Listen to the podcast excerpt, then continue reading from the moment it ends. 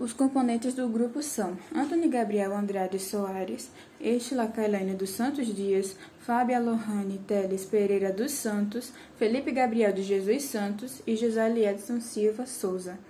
E o tema escolhido para o nosso trabalho foi sobre a ansiedade e depressão. A ansiedade e os transtornos de ansiedade são um conjunto de doenças psiquiátricas marcadas pela preocupação excessiva ou constante de que algo negativo vai acontecer. É uma reação que todo indivíduo experimenta diante de algumas situações do dia a dia, como falar em público, expectativas de datas importantes, entrevistas de emprego, vésperas de prova, exames de saúde, entre outras coisas. A ansiedade é, acima de tudo, um tema de grande complexidade, já que suas causas, sintomas e consequências costumam variar de acordo com as particularidades de cada indivíduo. Contudo, algumas pessoas vivenciam esta reação de forma mais frequente e intensa, que pode ser considerada patológica e comprometer a saúde emocional. Já a depressão é o distúrbio afetivo que acompanha a humanidade ao longo da sua história. No sentido patológico, a presença de tristeza, pessimismo e baixa autoestima, que aparecem com frequência e podem combinar entre si. Muitas vezes é confundida com ansiedade e pode levar a pensamentos suicidas. E assim, é essencial diagnosticar a doença e iniciar acompanhamento médico tanto para o diagnóstico quanto para o tratamento adequado. O que pode levar uma pessoa a ter ansiedade?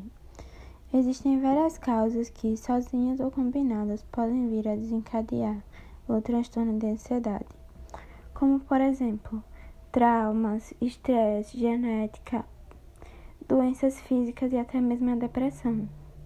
E é comum o paciente alternar entre quadros de ansiedade e quadros de depressão, pois é uma condição que pode gerar a outra. Quais são os sintomas da ansiedade e da depressão? Bom, eu vou falar primeiro sobre a ansiedade.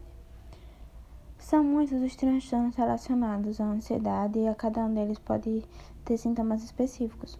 Mas os sintomas mais comuns são nervosismo constante, dificuldade de concentração, pressentimentos negativos, medo constante, preocupação exagerada que não condiz com a realidade, pensamentos descontrolados e obsessivos sobre determinada situação ou problema, dificuldades para dormir, insônia, sono não reparador, irritabilidade, dor no peito ou aperto, falta de ar ou respiração ofegante, tremores nas mãos em, ou em outras partes do corpo, mãos geladas e suor frio, boca seca, fadiga dor de barriga ou diarreia, dores de cabeça, tensão muscular e náuseas.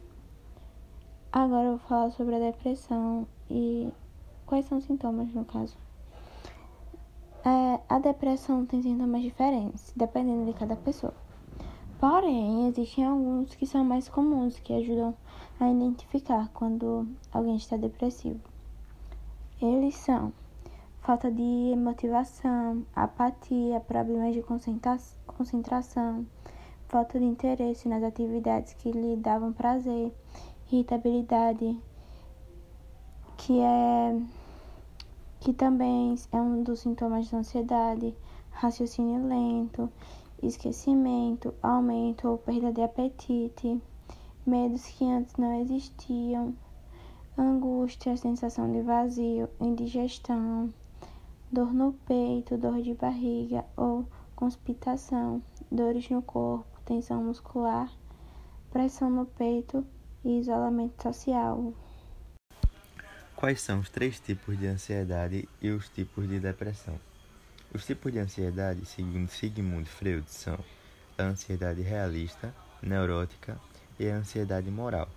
E os tipos de depressão são depressão maior, que é o tipo mais comum e genérico, depressão sazonal, que essa não costuma dar tanto as caras no Brasil, ou em outros países também com temperaturas mais elevadas e clima ameno, depressão distímica, atípica, psicótica, mista, melancólica e pós-parto. O que causa uma crise de ansiedade? Crise de ansiedade ou ataque de pânico é o momento em que os sintomas de ansiedade se manifestam de forma abrupta e intensa. Assim, são caracterizados principalmente por taquicardia, respiração irregular, medo e tremores no corpo.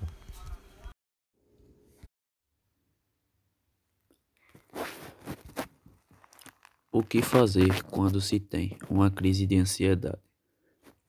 Quem já sofreu uma crise de ansiedade ou um ataque de pânico sabe como é difícil se acalmar durante o episódio e se recuperar dele. O aumento da frequência cardíaca, alteração no ritmo respiratório, os tremores, a sensação de tontura ou fraqueza, independentemente da intensidade com que acontecem, nos deixe preocupadas e sem saber o que fazer. Mas há algumas técnicas que podem ajudar a voltar e ter o controle da situação, ou pelo menos trazer um pouco de calma. 1. Um, Concentre-se e tente se afastar dos caos. 2. Faça exercícios respiratórios. 3. Tome um chá calmante e fuja de cafeína. 4. Movimente-se. 5. Ouça a música e 6. Ocupe a mente ou tente este método. O que ansiedade e depressão pode causar no corpo? A dor física presente em pessoas com depressão pode ser resultado de um mau funcionamento de substâncias que atuam no cérebro, como serotonina e dopamina, coração acelerado, tremor nas mãos, pernas ou no corpo, angústia, apreensão, irritabilidade, dificuldade de concentração, perturbação do sono, rubor, suor excessivo, ganho ou perda de peso sem uma razão específica. Depressão pode causar dor de cabeça e dor nas articulações. A diferença entre a ansiedade e a depressão. A depressão nada mais é que uma doença crônica que consiste na falta de diminuição ou falta de produção da substância chamada serotonina, também chamada de hormônio da felicidade, é essencial para a comunicação entre os neurônios. Isso causa a diminuição ou a perda de interesse pelas atividades diárias no, no indivíduo, comprometendo não só a mente, mas também o corpo. Já a ansiedade é quando o sentimento se expressa de forma ampla e constante, nos impede de realizar tarefas e nos enclaustrando de qualquer forma. Reações físicas e mentais são inúmeras e trazem consigo diversos problemas para o nosso corpo e nossa mente. Qual a diferença entre essas duas? Embora as duas sejam doenças, elas não são a mesma coisa, embora possam ocorrer simultaneamente no indivíduo, condição chamada comorbidade na área médica. Diferentemente da ansiedade, a depressão não é normal, mesmo em dosagem baixa. Ela não é saudável em nenhum aspecto e só tem impactos negativos na vida do paciente. O que a depressão pode causar em uma pessoa? Pode causar desde cansaço extremo, alteração no sono, dificuldade de concentração, irritabilidade e angústia. Desenvolvimento das doenças no século XXI. As lições da primeira grande pandemia do século XXI. As pandemias ao longo da história trouxeram diversas mudanças e aprendizado, principalmente quando discutimos o desenvolvimento na área de saúde. Entretanto, a primeira grande pandemia do século XXI, não esquecendo a gripe H1N1, a Covid-19, traz grandes mudanças a respeito do conhecimento sobre a transmissão, características gerais da infecção viral, entre outros, dentre outros tantos conceitos já estabelecidos na área da saúde. Desde o aparecimento no final de 2019 na China até o momento atual, pouco se sabe sobre o grande causador, a forma e a velocidade de transmissão do público vulnerável à doença da forma de enfrentar e combater infecções que se apresenta diferentemente em todos os países. Métodos como isolamento social, lockdown, quarentena, rastreio de contatos tenham sido utilizados para tentar conter a doença, porém não têm se mostrado totalmente eficazes.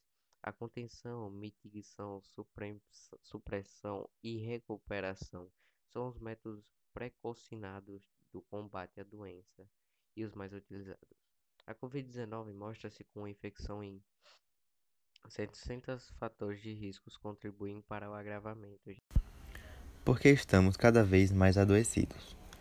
Porque os distúrbios da ansiedade e depressão são provocados por desordens do sistema nervoso simpático que liberam na circulação quantidades muito altas de hormônios envolvidos na reação de estresse. Que fatores também estão contribuindo para o aumento da depressão e da ansiedade durante esse período de pandemia? Simples: risco de contaminação, risco de contaminar a família e colegas de trabalho, redução significativa de postos de trabalho e desemprego, e outros danos psicológicos também.